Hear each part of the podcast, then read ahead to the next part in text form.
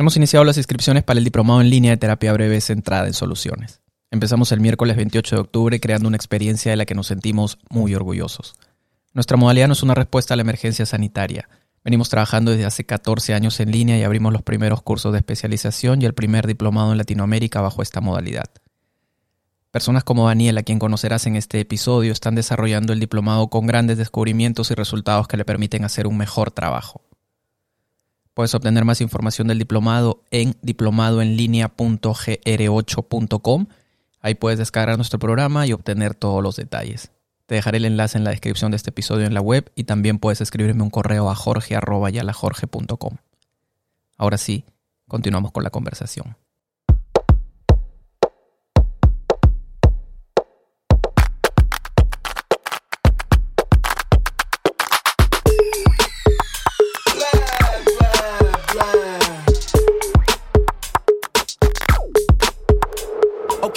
Daniel vive con sus padres y su hermana en la ciudad de Chiclayo, en el norte del Perú, en un universo familiar de mutuo apoyo y respeto. Estudió Derecho en la Universidad Nacional Pedro Ruiz Gallo en Lambayeque y ahora cursa su segunda carrera, Psicología, en la Universidad Católica Santo Toribio de Mogrovejo. Laboralmente, Daniel se dedica al coaching personal enfocado en el área afectiva y las relaciones de pareja. Emprendió un proyecto que se llama Itinere en el 2018 y desde ahí acompaña a personas y parejas su trabajo era de escucha, establecer objetivos, dar feedback y consejería, pero cuando notó que estaba enfocado en el problema y dirigía las conversaciones colocando en el centro sus propias creencias, buscó posicionarse de otra forma y encontró la terapia breve centrada en soluciones. Acaba de terminar el diplomado en línea hace unos días. Yo soy Jorge Ayala y esto es ¿Qué ha sido lo más útil? Para mí lo más útil ha sido eh, pensar en, en este futuro inmediato en ese futuro eh, que viene en el día a día. Eh, el tener que lidiar con la incertidumbre de, todo, de todo este tiempo eh, y aprender ahora a, visualizar, a diseñar futuros, me ha permitido ocuparme en el hoy, pensar en el mañana y, no agobiarme tanto pensar en qué va a pasar dentro de seis meses, dentro de un año, de dos, dentro de dos años, porque eh, no, no, no lo podía prever. Ajá. Entonces yo siento que, esto, esto de eh, pensar en cuál es el siguiente paso ha sido lo más útil para mí estos meses. Ok, antes de eso, ¿cómo era tu práctica con el futuro? ¿Cuál era tu relación con el futuro antes de...? Era muy, muy proyectiva mm, a, a tener un, un, un, patrón establecido, ¿no? Es como, eh, ya, ¿cuáles son tus objetivos de ahí a dos años, eh, de ahí a tres años, de ahí a cinco años? Eh, y era como que todo muy, muy cuadriculado, muy estático. y viene, viene la incertidumbre a, a desboronar todo esto, ¿no? Y, y, me, y, me lleva a tener que reformular esa manera como estaba planeando la vida, y cuando, cuando viene la, el aislamiento social es como un stop y me dice, ¿y ahora qué vas a hacer? Ya no, ya, ya no puedes ver con tanta seguridad todo lo que va a pasar. Eh, entonces mejor ocúpate del, hoy y del mañana. Eh, y cuando estés en el mañana, pensarás en el hoy y en el mañana siguiente. Ok. ¿Y para eso has utilizado alguna herramienta? ¿Has utilizado alguna pregunta? ¿Cómo, cómo te has aproximado a, a tener esta relación que tienes ahora con, con pensar el futuro? Me ha gustado mm, una pregunta. Eh, ¿Qué pasaría siempre me, me, estoy, constantemente me pregunto eso, ¿y qué pasaría si hago esto?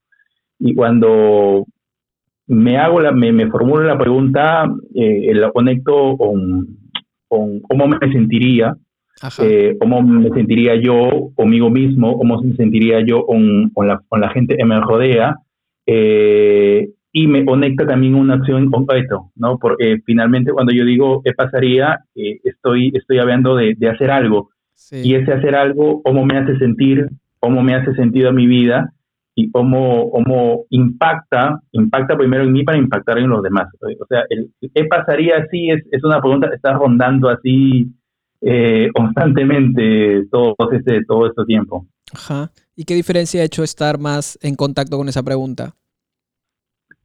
Eh, me ha hecho ser más responsable. A mí siento que me ha, me ha permitido organizarme. Eh, no solamente proyectarme a imaginar un futuro o, imaginar algo que deseo, que anhelo, eh, sino a partir de imaginarlo, organizarme en el hoy y decir, ah, ya, si, si esto pasaría, si hiciera esto y como consecuencia de esto voy a obtener esto, entonces cómo me organizo ahora para que todo eso suceda. Y entonces ahí comienzo a, a, establecer pautas, a establecerme pasos, eh, a establecer pequeñas cosas diarias que pueda hacer y que me pueden acercar a eso. Ok, ¿ya has tenido oportunidad de compartir eso con alguien más? O sea, de usarlo en alguna relación de ayuda o en alguna colaboración con alguna otra persona? Sí, sí, sí, sí. Eh, es más, eh, primero lo utilicé en mí antes de, poder hacer las preguntas. Sí. Eh, porque yo, yo sentía que para hacer estas preguntas a los demás en, en, en, la consulta diaria, en el trabajo diario que hago, era necesario primero respondérmela yo mismo, ¿no? Para saber qué es lo que podía obtener de eso y qué es lo que podía conseguir a partir de hacerme preguntas a mí mismo. Mm, hacerme preguntas que comiencen con el qué pasaría, hacerme eh, preguntas eh, que generen un poco de imaginación. Y cuando se las he planteado a las personas, eh, yo, yo siento que ha, que ha, habido un cambio distintivo, o sea, veía que las personas les llevaba a, a, pensar, ¿no? O sea, se tomaban unos segundos y como eh, reflexionaban y, decían, oye, sí, ¿no? ¿Qué pasaría, no? Eh, no, no, no, me había, no me había puesto a pensar esa pregunta. Una vez una, una chica me dijo, no, no, me había puesto, no, me, no, me, no me había puesto a pensar qué pasaría si finalmente termino con mi enamorado. O sea, ya no quiero estar con él, eh, pero no me había puesto a pensar qué pasaría. Y cuando le pregunto esto, comienza a describir una, una serie, a hacer una descripción de un futuro que para ella era muy, tenía mucho de bienestar, ¿no? Y se comienza a enganchar con este, con este futuro y comienza a sentirse bien y, comienza a descubrir que no era tan complicado como, como a lo mejor lo, lo, está, lo está imaginando. Ok. Oye, ¿y dónde desarrollas tu trabajo? Yo ahora hago todo lo que es coaching personal. Ya. Eh, estoy enfocado al área de la, de la afectividad y las relaciones de pareja. Ya vengo haciendo esto desde el 2018 de una manera profesional. Eh, y, lo hago a través de, de, la práctica privada, ¿no? Ok. O sea, tu práctica es en coaching. Sí, mi práctica es en coaching. Sí, exactamente. ¿Y cómo llegas al enfoque centrado en soluciones? Yo cuando terminé las certificaciones de coaching, eh, siempre me, me quedé con, algo, decía, algo le falta ahí. O sea, me, me gustaba mucho eh, eh, las herramientas y todo lo que podía aprender de, los profesores, de, los docentes, pero sentía que faltaba ahí algo. y de pronto comienzo a indagar un poco más y una vez, así como eh, medio revisando videos, esos videos eh, virales que salen en YouTube, me aparece eh, me aparece un, un, un video tuyo de tu página de Facebook y me aparece un, un, contacto mío, le había dado like, ¿no? Y cuando uno le da like y comenta, en el video aparece el primer comentario. En el primer comentario veo que la persona escribía algo, oye, esto, esto me hace mucho sentido. ¿No? Y, y el video, eh, creo, si no me equivoco, era de cuáles son los principios eh, de, la, de, la, de la terapia web centrada en soluciones. Entonces me metí a verlo, ¿no? Y, y ese video me llevó a YouTube, a tu canal, Y en YouTube, eh, este primer video me hizo mucho, mucho eco, eh, me despertó mucha curiosidad y comencé a revisar el material, el material, contenido que tenías. Eh, y comencé a indagar y a ver y a ver y a ver y escuchar y escuchar y, y, así me fue enterando eh, un poco del tema hasta que llegó la, el aislamiento y comenzaron tus seminarios, ¿no? Sí. Eh, y, ahí, y ahí comencé a, a, a, escuchar y, y todo eso. Oye, ¿y qué es lo que faltaba? ¿Qué es lo que faltaba cuando terminaste la certificación del coaching? ¿Qué era lo que sentías que faltaba? Una mirada más humana, una mirada mm, más antropocento, o sea, que, pusiera en, en, primer lugar a la persona, no, la, estigmatizara, no la etiquetara, eh, eh, tener una mirada más, más abierta, eh, que fuera, mm, que no fuera solamente escucha activa. O sea, siempre escucho mucho la, esa, ese concepto, escucha activa. Mm, pero yo sentía que no era solamente escucha activa. yo, yo debía empezar a, a, ver en esto que me decían las personas, ¿no? Eh, en esto que eh, decían, que comentaban, y que debía de prestar atención a la historia, eh, pero no solamente de la escucha activa, sino leyendo lo que me dice y sabiendo esa persona estoy escuchando, tiene las posibilidades de resolver eso que está enfrentando en la vida. Entonces, esta mirada, esa, mirada centrada en la persona antropocéntrica, desde mi punto de vista, sentía era lo, que faltaba. Sentía una, una mirada humana, una mirada es como, oye, yo soy tan igual que tú. O sea, yo me hago quizás las mismas preguntas que tú te haces. Eh, yo tengo también conflictos como tú los tienes, pero, o sea, tranquilo, o sea, vamos despacio. Eh, ni yo soy mejor que tú por estar escuchándote, ni tú eres peor por haber buscado ayuda. O sea, tranquilo, o sea, eh, esa mirada faltaba. ¿Y eso cómo lo encontraste en el enfoque centrado en soluciones?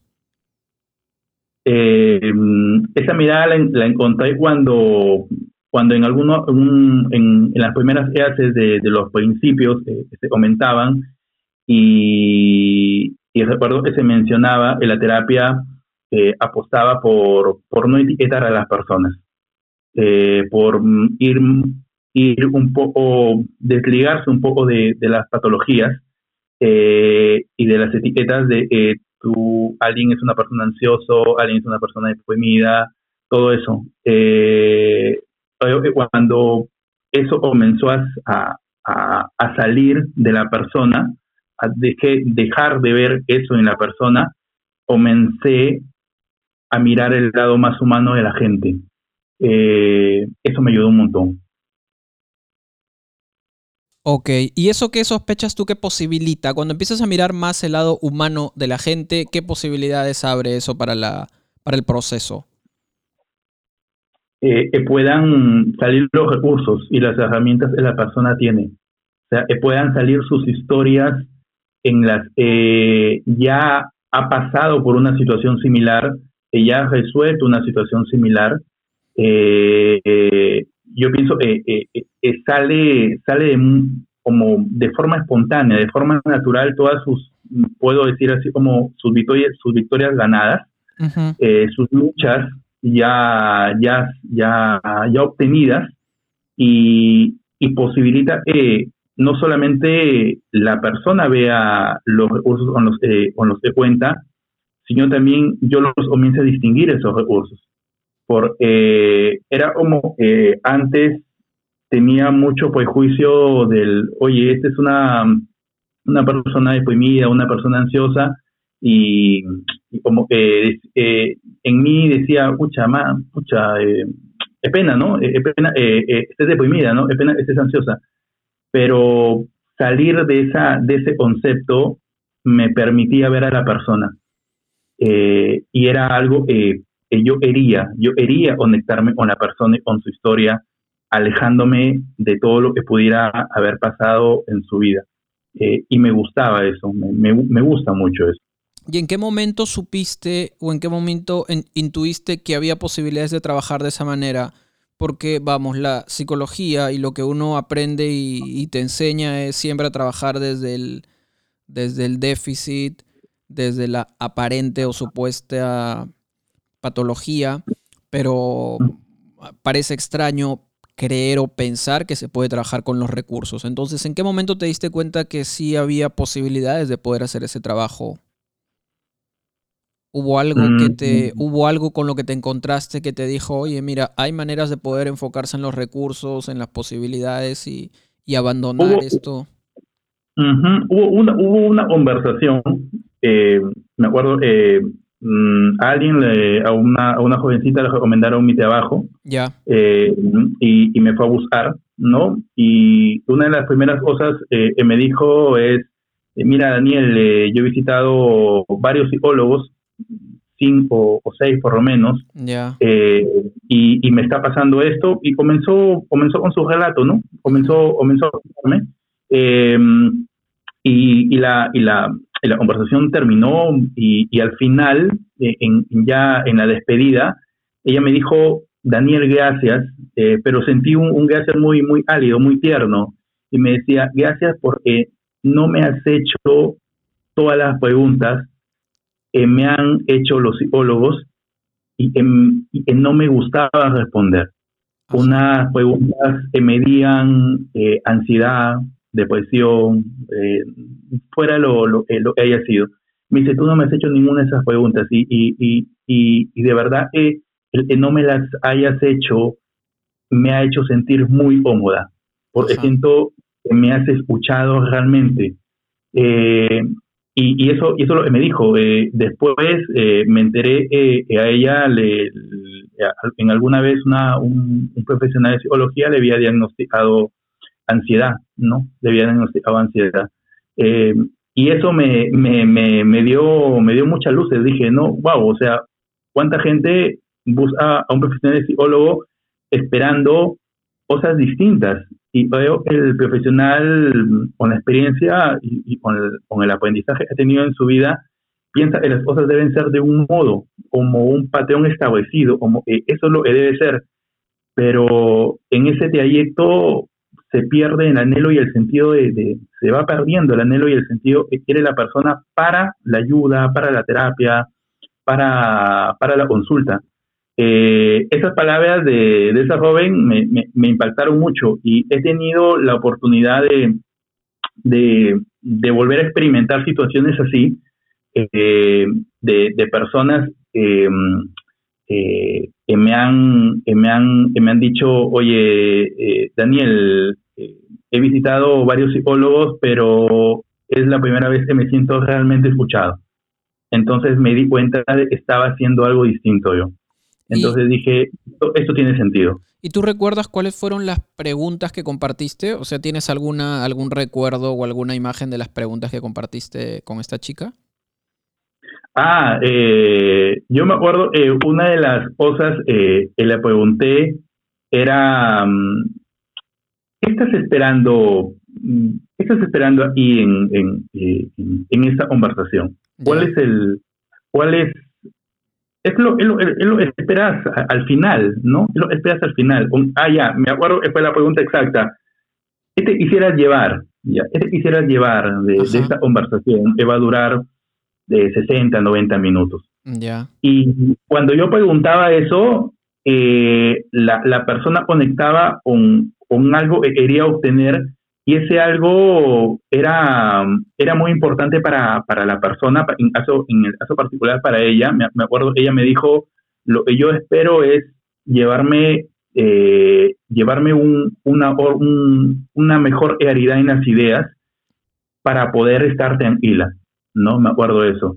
Eh, y conforme fuimos preguntando la, la, la, conversación, eh, una de las cosas al final me le, pregunté era, em, y, y, ah, ya, le dije, ¿te acuerdas de, de lo, la primera pregunta que te hice? Y me dijo, sí, eh, yo esperaba llevarme tranquilidad, claridad de ideas.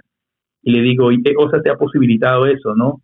Me dice, y ella me, ella me respondió, pensar eh, comenzar a reflexionar acerca del, eh, del puedo, del sí soy capaz, comenzar a reflexionar eso me, me, hace, me hace tener más claridad, ¿no? Entonces, entonces mm, era como que en la primera pregunta yo siento era muy importante, eh, esa establece el futuro, esa establece lo que las personas quieren conseguir, ¿no? y no, y no centrarme solamente en el, en el ven, cuéntame tu, tu poema, o ven, cuéntame tu de ama, y, yo te escucho atentamente, ¿no? Cuando comenzaba las conversaciones con, con un objetivo eh, o un anhelo en concreto y, y, bien y bien diseñado para la persona, o sea, que sea realmente lo que la persona estaba buscando, Ajá. posibilitaba que toda la sesión se desarrolle de una forma natural. Eh, y eso y eso era muy importante para, para ella, para las personas en sí. Empezar con el final en mente. Empezar con el final en mente, ah, ahí está, eso es eso es, empezar con el final en mente y ver ese final si se puede conseguir. Y que no es tan lejano como, como, como, la, como la gente piensa al inicio, ¿no? O sea, quiero tener tranquilidad, pero para tener tranquilidad, uy, pucha, debería pasar un montón de tiempo, tendría que hacer muchas cosas para tener eso. Y al final de la sesión la gente primero se iba obteniendo un poco de tranquilidad, eh, pero en el caso concreto se daba cuenta de que no era tan difícil. O sea, de, habían cosas pequeñas que le podían dar esa tranquilidad, eh, eh, comenzaban a, eh, querían vivir, querían experimentar. Ok. Oye, Daniel, ¿y qué ya tienes experiencia sosteniendo conversaciones centradas en soluciones? ¿Qué cosa dirías que es clave? ¿Qué cosa dirías que es lo más útil, lo más importante considerar al momento de entrar en una conversación enfocada en soluciones? Mm, yo pienso que mm, em, el, lenguaje de la persona es una de las cosas más importantes. Okay. Eh, por, por ejemplo, yo antes no hacía eso, ¿no? O sea, yo sabía que tenía que hacer preguntas eh, y, quizás yo me las imaginaba como eh, estas son las preguntas que debo hacer porque yo siento que con eso la persona en la respuesta va a encontrar lo que está buscando pero cuando comencé a considerar el lenguaje de la persona y, hacer preguntas a partir de lo que la persona misma dice, comencé a encontrar un mundo de posibilidades ahí. Y, eso permitía, a mí me permitía el diálogo fuera un diálogo continuado. Eh, e iniciaba la conversación y seguía, seguía, y, no, no sentía, había un momento en el que me costaba mm, enlazar una pregunta, en la, eh, en la que me perdí en la conversación. O sea, si yo le daba continuidad a partir del lenguaje, la conversación fluía y las cosas que la persona quería iban apareciendo y ella, eh, la persona se iba dando cuenta de eso. Yo pienso lo, lo, lo más importante, eh, alguna vez te, escuché decir esto de utiliza las últimas palabras he dicho la, la, persona, ¿no? Y comencé a hacer eso, ¿no? Eh, es como eh, cuando te enseñaban a, responder preguntas en el colegio, bueno, me a mí me enseñaron así, ¿no? Cuando se preguntaban eh, por qué es importante tal cosa, ¿no? ¿Por qué es importante el agua en, en los seres vivos? Y la respuesta que la profesora me decía era, tú tienes que empezar la respuesta diciendo, el agua para los seres vivos es importante porque, ¿no? O sea, repetías una parte de la pregunta para elaborar una respuesta. Eh, y, y, esto es esto es lo que se hace. O sea, lo mismo, tomas, eh, tomo la última, mm, la última parte de, de lo que está diciendo la, la, persona para formular a partir de ahí una pregunta. Y esa pregunta le da continuidad a la conversación. Le da continuidad. Algo tan importante como darle continuidad. ¿De qué más hablamos cuando hablamos del lenguaje de la persona? Eh, yo creo que también hablamos de los gestos. Para, para mí es, es, importante eh, el lenguaje no verbal, el lenguaje que te dice a través de, de, su, de su mirada, a través de, de, ese momento en el que yo hago, puedo hacer una pregunta y, y encuentro en la persona como, como decía la última clase, una de la, la, clase de, ayer del diplomado, la persona comienza a pensar, ¿no? Y, comienza a hacer un gesto de estoy buscando la respuesta, estoy pensando, estoy meditando, eh, y no y no digo, oye, ¿sabes? Eh, no sé, ¿no? O sea, la típica pregunta, ¿no? Cuando no sabes una respuesta dices no sé, sino hay un esfuerzo de la persona por intentar entender y comprender algo que desea comprender. Ok. Eh, y ¿Qué, cosa crees, ¿qué, cosa, ¿Qué cosa sospechas que es lo que estimula ese esfuerzo?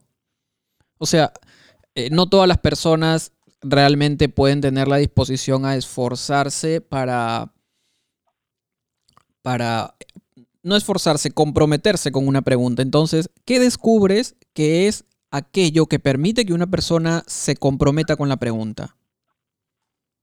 Yo pienso en la, la sencillez de la pregunta, quizá. Ok, ok. O sea, la pregunta puede ser tan sencilla, eh, pero puede ser una pregunta que no se la había hecho a la persona.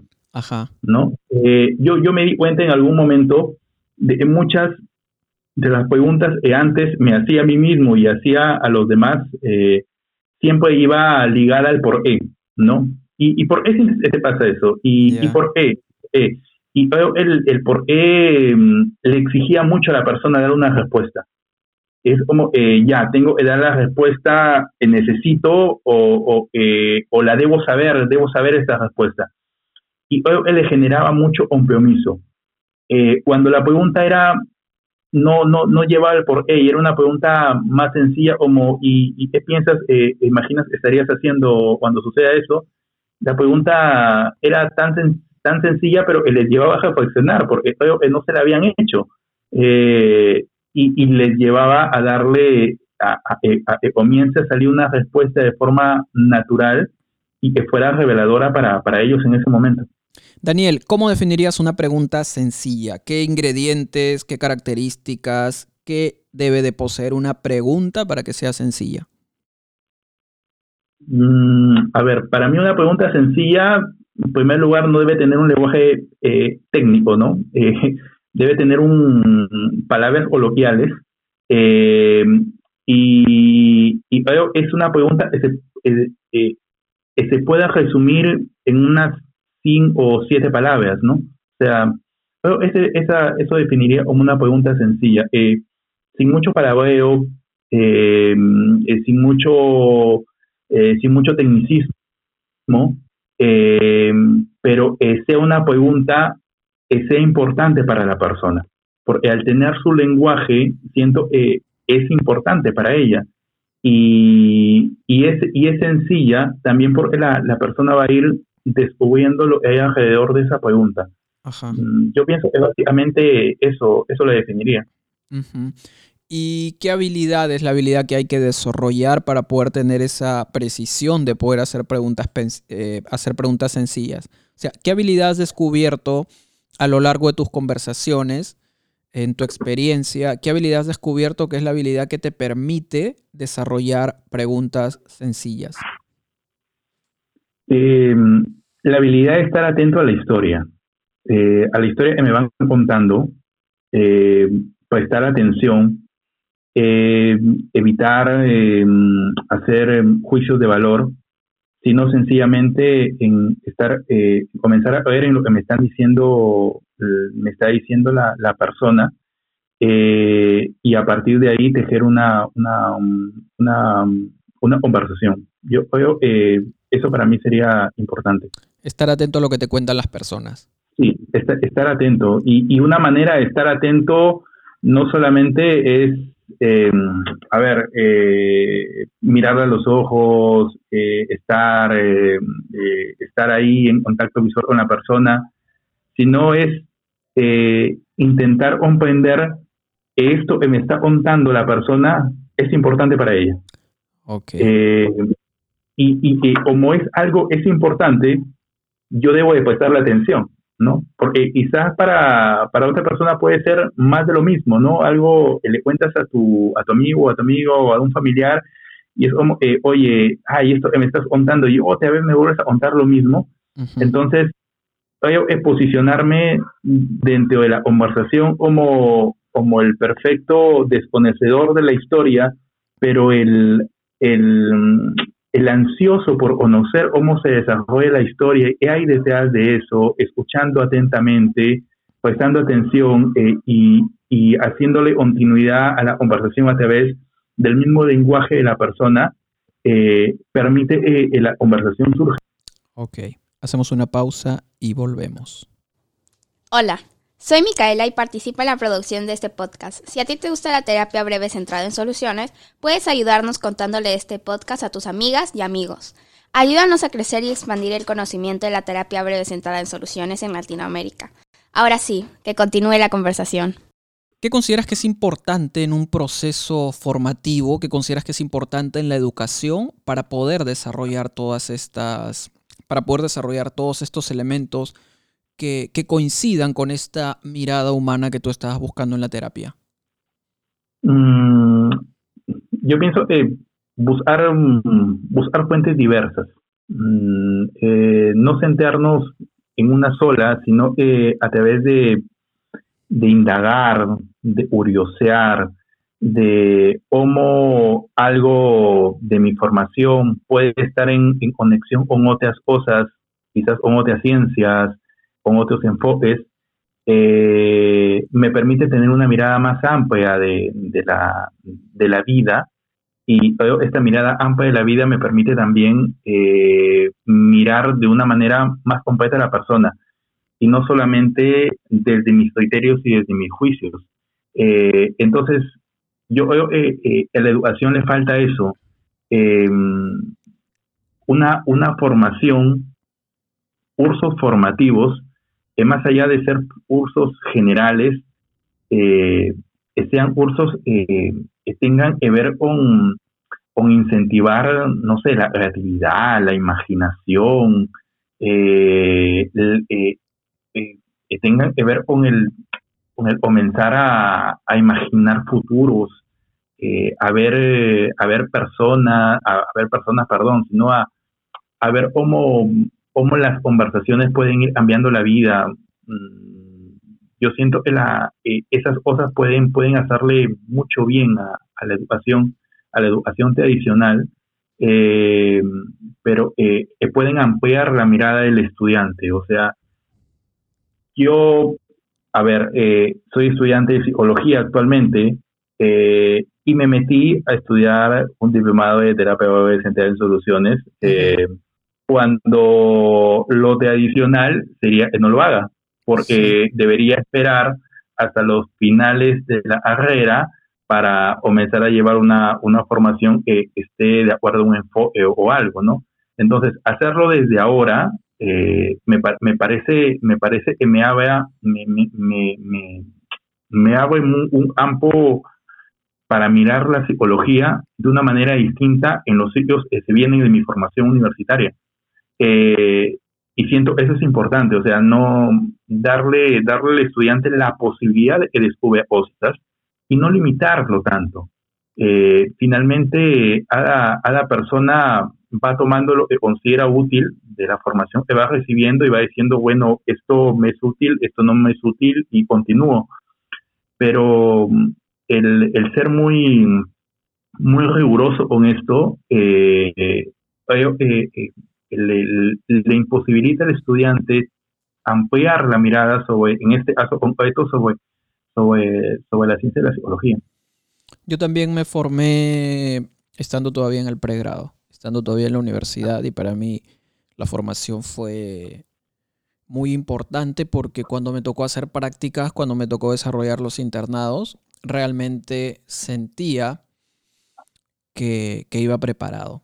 Sea, sentía que había un lugar desde el que podía yo desarrollar todo lo que, todo lo que tenía que hacer, ¿no? Que me, me posicionaba en ese trabajo con un pensamiento, con una idea que de repente todavía estaba en desarrollo y no tenía tanta claridad. Es más, yo creo que uno nunca llega a tener claridad con lo, con lo que con lo que hace o en lo que hace. Me, parece que el desarrollo de una carrera y de una formación es siempre algo que en la medida que te aproximes con curiosidad va a ser una formación continua o va a ser parte de una formación continua.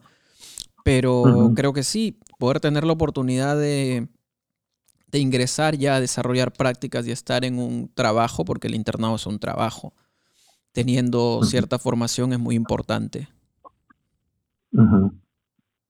Sí, eh, yo, yo pienso que el, llevar el diplomado me posiciona mejor para, para mirar, para tener otra, otra mirada hacia, lo que viene más adelante. No para tener solamente una ventaja, eh, sino para, para para saber eh, en lo que voy a desarrollar más adelante, cuando termine la, carrera y todo lo demás, eh, esté y vaya de acuerdo lo que, con lo que yo estoy creyendo, con, con, lo que yo estoy convencido de que funciona. Eh, o lo que yo teniendo una idea, como, como, como dices tú, quizás no, no una idea fija ni estructurada, pero si una idea que me posibilite eh, desempeñar un mejor trabajo, eh, que, me, me, posibilite ayudar mejor y colaborar mejor con las personas. Yo pienso que es importante, importante eso. ¿Qué es lo que esperas para más adelante, Daniel?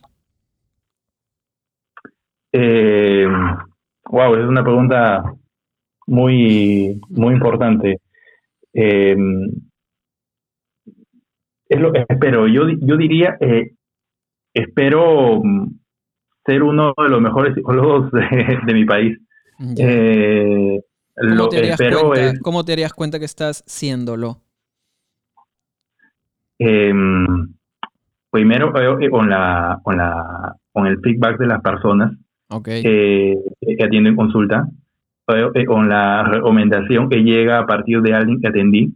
¿Cuál es el feedback? ¿Cuál es el feedback que para ti es más útil? ¿Cuál es el feedback que a ti te deja contento con lo que estás haciendo? ¿Cuál es el feedback que te informa útilmente sobre tus labores?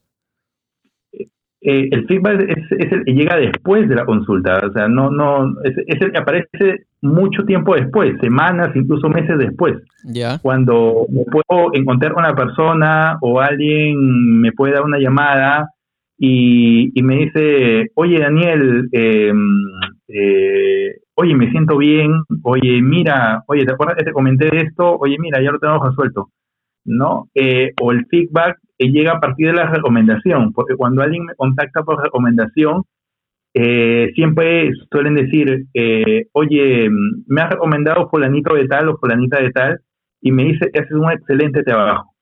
Entonces, eh, quizás a la persona mm, ya no la volví a contactar ni la volví a ver, pero el que alguien me diga eso, alguien diga eso de mi trabajo, eh, es, es uno de los feedback más, más bonitos que recibo, ¿no? Y como te digo, ese feedback puede llegar después de meses, ¿no? Incluso de la, de la persona que menos lo, lo imaginas. Ajá. Y que alguien llegue con esa expectativa de decirte, oye, me has recomendado porque me recomendó tal o tal persona y dice, eh, que contigo, que, contigo es, que contigo es Daniel. Entonces eso, eso, eso me llena de mucho, de mucho entusiasmo. Fantástico.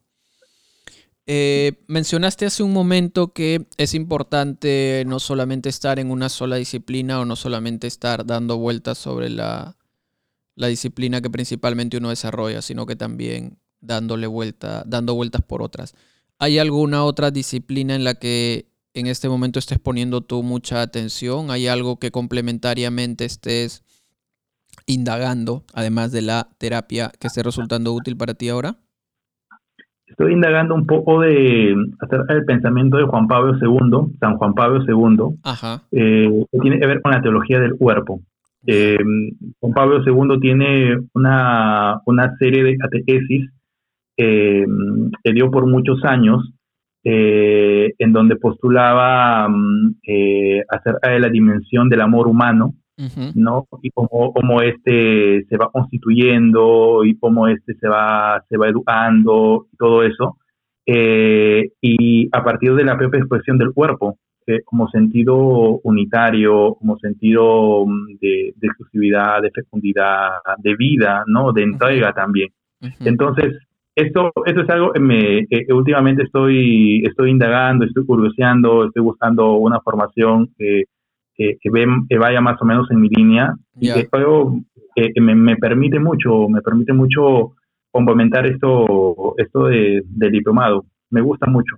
Genial. ¿Y estás leyendo ahora mismo algún libro? ¿Estás viendo alguna serie? ¿Has visto alguna película o algo que te haya, que te haya atrapado? Eh, ahora mismo eh, no. Eh, estoy en un, en un periodo de, vacaciones y he preferido un poco descansar de la lectura eh, porque ya el, ciclo universitario terminó y como termina muy estresado por ahí, entonces he decidido, he decidido descansar. Eh, no estoy leyendo algo actualmente, pero sí estoy, estoy viendo el libro que voy a imprimir para leer a partir del próximo mes, a partir de, los meses siguientes. He descargado el libro de, cuando, cuando las palabras eran magia, así se titula. En un origen las palabras eran magia. Ah, En un origen las palabras eran magia. Entonces ya lo imprimí, eh, ya lo mandé a Nia pirateado. y, y, ese, y ese va a ser el, primer libro que vaya, que vaya a darle lectura en la próxima semana.